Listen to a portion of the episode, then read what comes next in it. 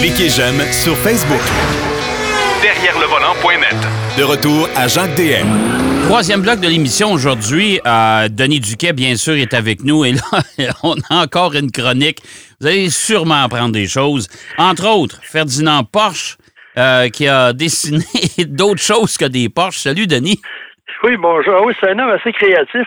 Incidemment, là, au début du, du 20e siècle, il a créé la première voiture hybride. Hein? Ah ouais? Euh, puis, par contre, ça prenait deux personnes pour la conduire, mais quand même, c'est un ingénieur de génie, puis c'est un autodidacte, c'est ça qu'il faut pas oublier. Mais Porsche, il a, il a créé des voitures que l'on connaît, surtout son fils Ferry après la guerre, qui ont, qui ont fait la compagnie Porsche que l'on connaît. Mais avant ça, on dit que c'est le père de la Volkswagen, de la Beetle. Ouais. Puis, euh, faut dire que dans les années 30, là, quand les nazis étaient au pouvoir, tu n'avais pas grand choix si tu voulais travailler, là, si tu faisais pas affaire avec les autres. hein.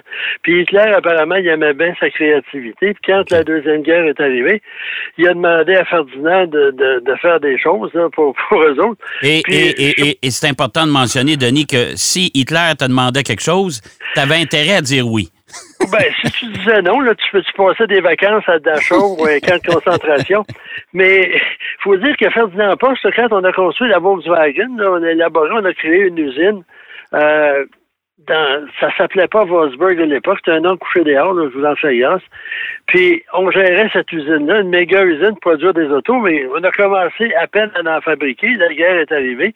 L'usine a été convertie en différents. On fabriquait des mines, on fabriquait des moteurs BMW pour les avions de guerre, on réparait les Stuka, là, les Junker 88, et le fameux Kubelwagen, espèce de Jeep allemand qui était à toutes les sauces. Il n'y a pas un film de guerre, on voit pas les Allemands se promener. dans Oh, ouais, l'espèce de, de, de, de, Jeep 4 places, là, 4-5 Ouais, places, là. Ouais, ouais. Ceux qui se rappellent, des, qui étaient là dans les années 70, là, 73, 74, il y avait un véhicule que Volkswagen a, a commercialisé en Amérique qui s'appelle The Thing, qui était une réplique civile du Q- euh, Kubelwagen. C'était fabriqué en Allemagne puis au Mexique. Ouais. On a vendu une vingtaine de mille euh, en Amérique. Et il faut dire que ça, aujourd'hui, ça vaut cher parce qu'il n'y en a pas eu beaucoup. Ça a duré deux ans. Pourquoi on a arrêté? Parce que au niveau de la sécurité, mettons que c'était pas c'était pas le meilleur choix. là. OK. L'insurance highway, là, faut, euh, euh, safety, là, il n'aurait pas donné une bonne cote. Puis euh, c'est basé sur la Volkswagen, euh, la Beta Euh, qui ont été recarrossés. Puis, détail intéressant, la carrosserie elle-même était fabriquée par une compagnie américaine établie à Berlin, la compagnie Bud. Puis, euh, il y a eu différentes versions. Puis, une chose qui est intéressante à souligner, quand il est arrivé au début, ils ont dit, ah, en première, là, première, il va trop vite. faut OK. qu'il aille à 4 km heure parce que c'est la vitesse moyenne d'un fantassin qui marche.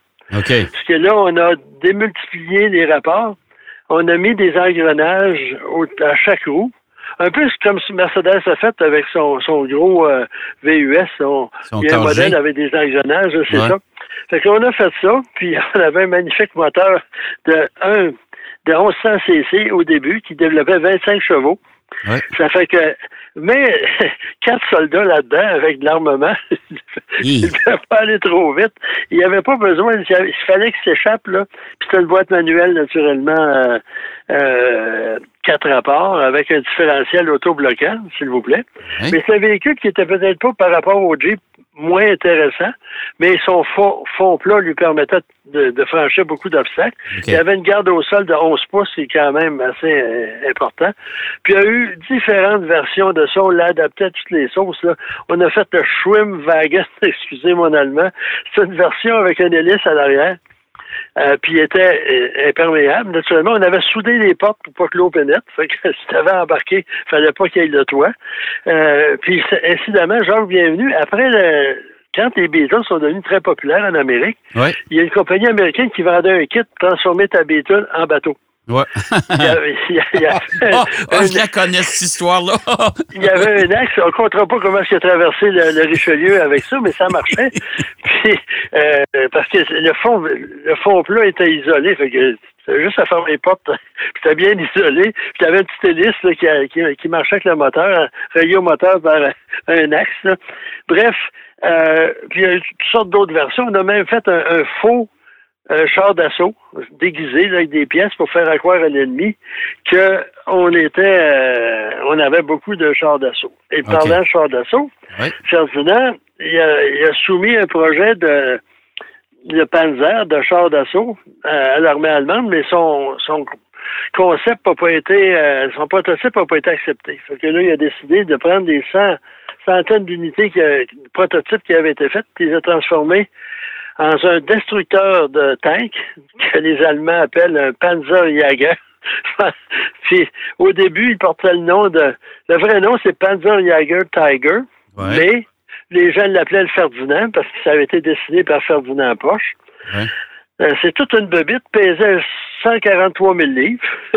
Et boy. Puis ses, ses dimensions, il y avait à peu près 30 pieds de long avec euh, 11 pieds de large. Puis le problème de ça, c'était hors norme. C'était très difficile à, à transporter.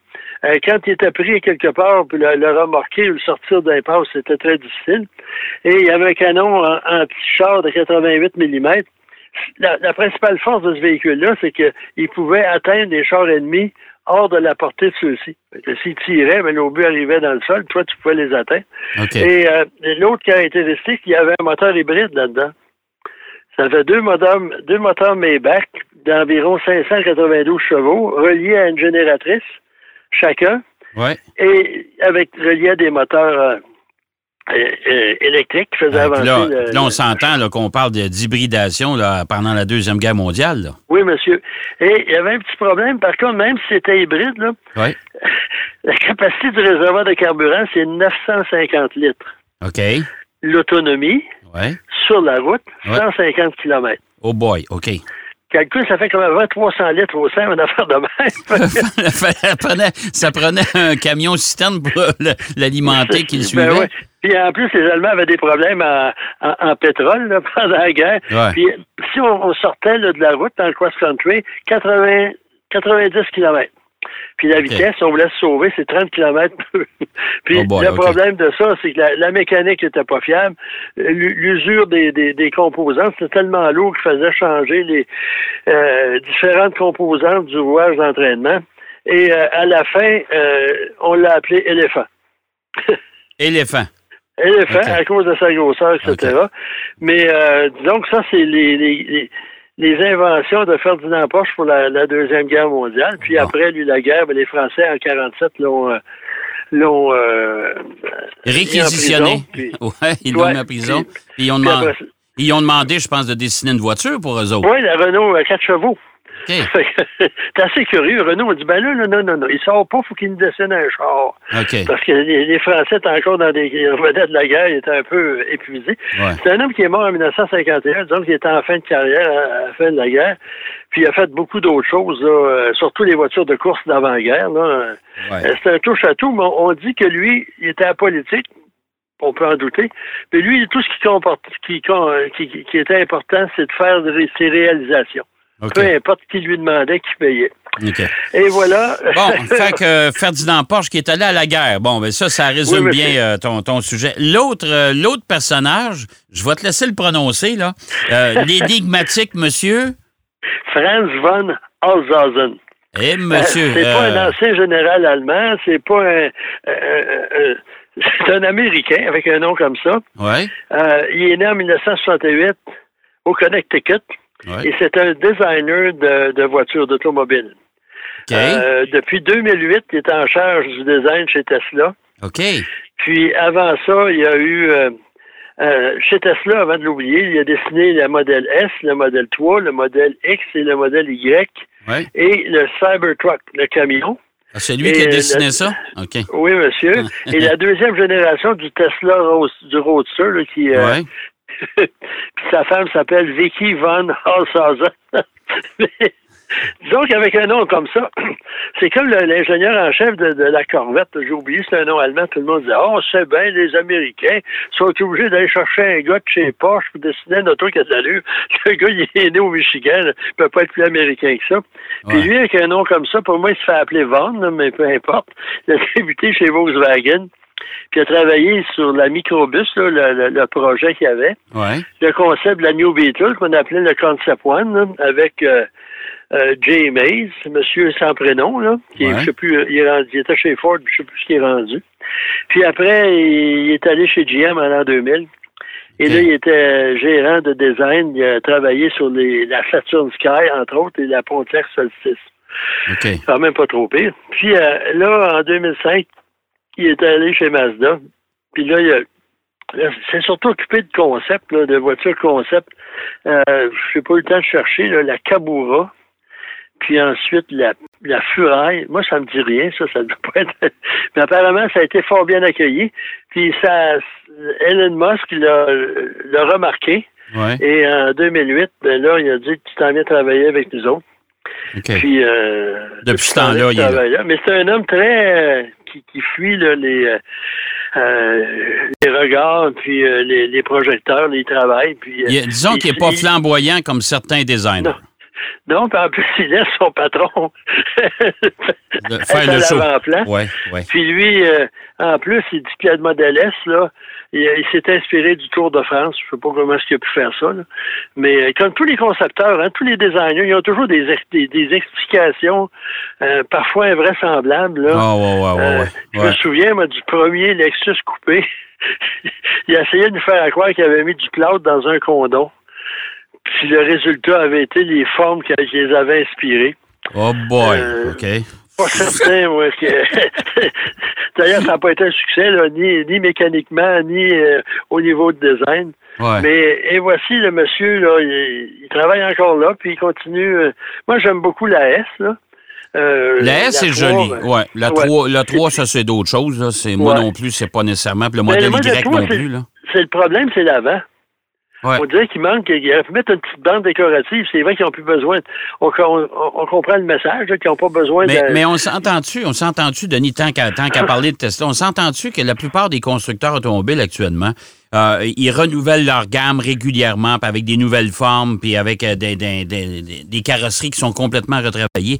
Tesla, le Model S, ça, ça commence à dater, là. Oui, mais il est encore élégant, je sais, ça, il, est- il est dû là, pour une réforme. Ouais, je comprends, mais c'est parce qu'à un moment donné, euh, tu sais, c'est- tu veux convaincre ton. Ah, remarque, euh, les, les clients de Tesla, c'est des inconditionnels, mais euh, reste que malgré tout, moi, j'aimerais ça avoir un modèle, euh, je sais pas moi, différent. Là. Parce que ce qui arrive quand tu veux, le problème d'une voiture électrique, il- ceux qui les ont, ils veulent les garder. C'est pas comme un moteur. Hey, mon moteur, il y a 200 000 km, il faut que je change. Ouais. Euh, la voiture est, est encore élégante, mais quand tu as une voiture culte comme ça, tu veux la changer, tu fais quoi? Ça, c'est compliqué. Ouais. Ouais. Parce que si tu la transformes trop, les gens vont l'abandonner. Si tu fais pas assez, ils vont dire, ben là, ça à rien de changer. Ouais. Ça, ça va être intéressant. Puis là, Ouais. c'est Franz qui est à la tête des, des crayons des dessinateurs. Mais euh, parce que là, on parle juste toujours d'Elon Musk. Elon Musk, il y a du monde en arrière là, qui dessine Ouais, des ben oui, c'est sûr, qui- là, c'est sûr. Parce que c'est des autres. Si on regarde au niveau technologique, ils poussent tout le temps l'enveloppe. Ils, ils font pas. Les Américains, ils ont, ils ont la fâcheuse. Pourtant, c'est des- c'est une compagnie américaine, Tesla. là, on, nous semble oublier ça. On dirait qu'elle est sur la planète Mars. D'ailleurs, il veut y aller. Ouais. Il veut envoyer.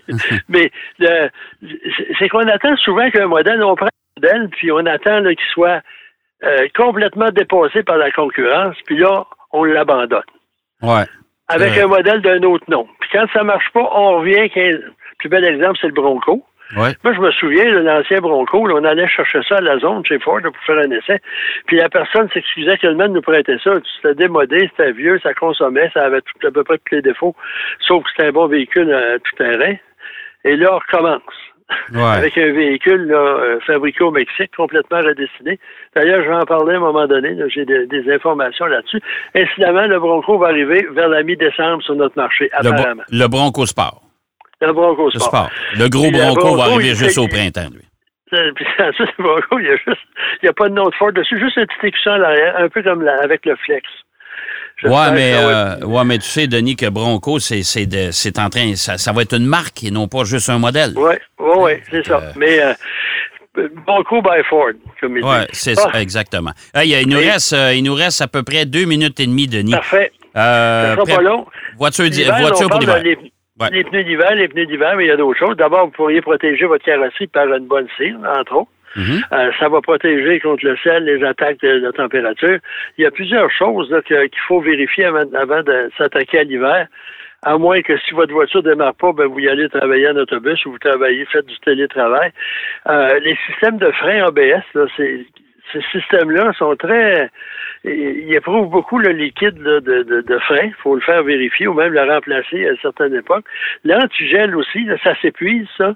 Euh, puis ça permet. Un antigel, ça, ça, malgré son nom, ça permet au moteur d'atteindre sa température de fonctionnement rapidement et de ne pas la dépasser. Puis en hiver, ben aussi, c'est un antioxydant, il empêche la, rouille, etc. Mais quand il s'épuise, ben là, c'est moins efficace, puis le moteur en souffre.